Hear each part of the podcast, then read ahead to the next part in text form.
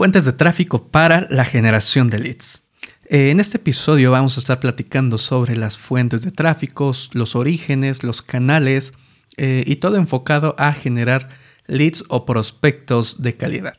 Y es que cuando hablamos de tráfico es súper importante que tú tengas todas estas variables en cuenta porque de ello va a depender eh, la calidad de tus prospectos y esto va a impactar en las ventas que tú generes. Créeme, al principio cuando yo empecé a pautar en Facebook, en Facebook Ads y, veía mis tasas de conversión, yo creía en lo particular que eran bastante buenas, pero conforme fui avanzando en mi carrera, tuve presupuestos más grandes y pude invertir en otras plataformas. Y es ahí cuando me di cuenta de que la realidad eh, no, no, estaba muy alejado, pero sí era distinta, ¿no? No es lo mismo una persona que se suscribe a, a tu lista de correos porque accede a tu contenido que una persona sabe de tu producto y pide más información sobre él. No es lo mismo. Tampoco el, hecho de que el tráfico provenga de redes sociales o buscadores o recomendaciones, todo eso es muy diferente. Incluso por redes sociales llegan a ser distintas. No es el mismo tráfico que recibes a través de Facebook que de Instagram o de Twitter. O sea, son eh, personas totalmente distintas que están en momentos distintos. Cada uno de ellos eh, lleva una calidad diferente y tú debes de tener estas variables súper en claro para saber dónde invertir tu presupuesto y cómo hacer que te genere un mejor rendimiento. Pero no te preocupes que para eso estamos aquí.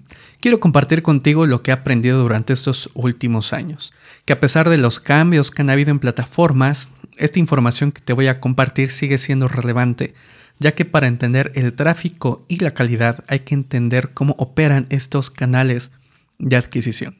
Por ejemplo, uno de los activos más importantes de Facebook es el tiempo que el usuario pasa dentro de su plataforma, al igual que cualquier otra red social.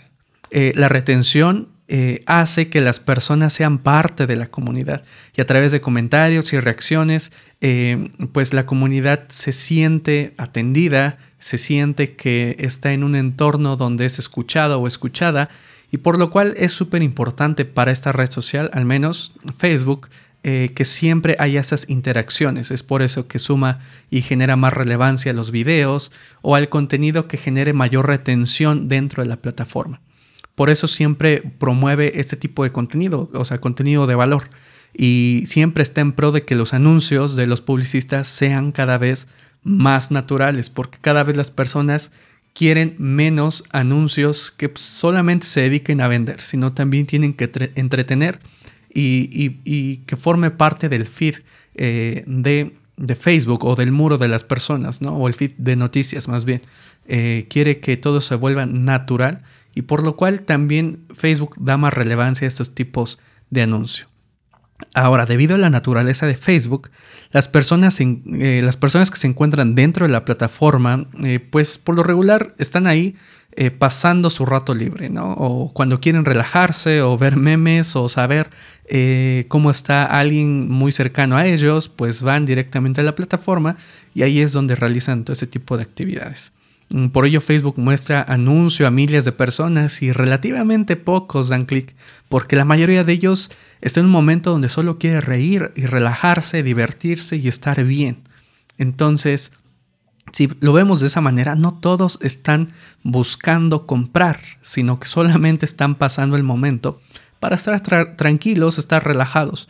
Y aquellos que deciden hacerlo y acceden a tu contenido probablemente eh, no están convencidos. Aquellos que a lo mejor se registran a tu landing page o a tu oferta, muy probablemente a lo mejor no están convencidos al 100% porque ellos están ahí disfrutando de, de, otras cosas, ¿no? O sea, no están tan predispuestos. Ahora, es por ello que no siempre se generan buenos resultados cuando vas empezando, porque necesitas pasar por un proceso de exploración donde sí tienes que encontrar a esa audiencia que sí está dispuesta a tener una relación con tu empresa comprando tu producto.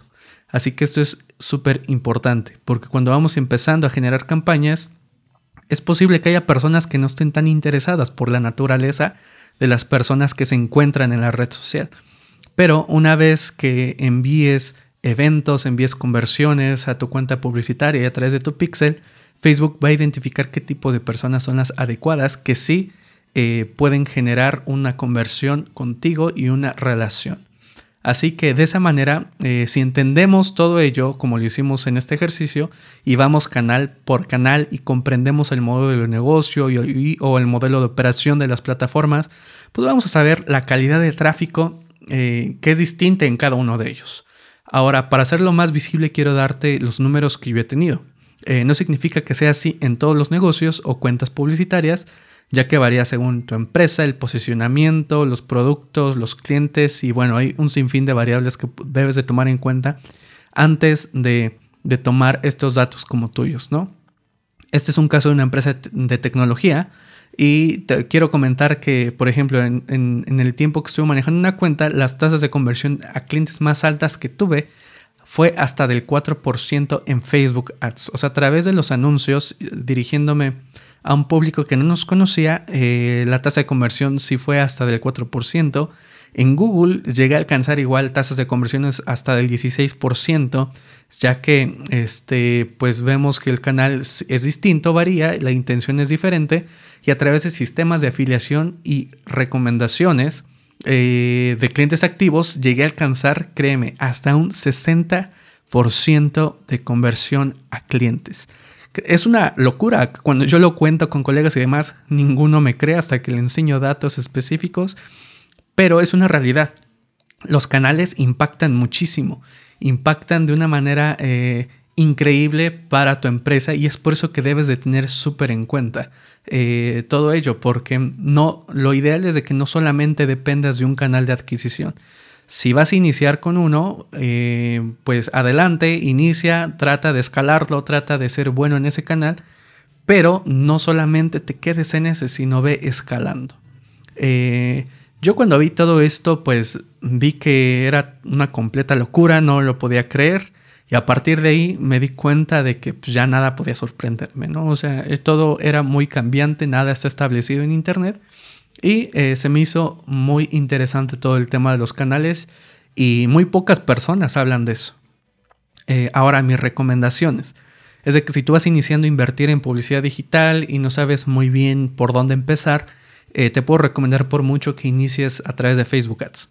es una plataforma muy accesible para iniciar, que te permite generar resultados con poco presupuesto o si tienes un presupuesto limitado, te permite hacer varias cosas dentro de la plataforma y ahora, bueno, si ya tienes más, eh, más amplio, un conocimiento más amplio, llevas un historial ya, ya conoces Facebook Ads, ya sabes pautar y, buscas canales un poquito más redituables, puedes incluir eh, en tu estrategia de adquisición pues canales como Google.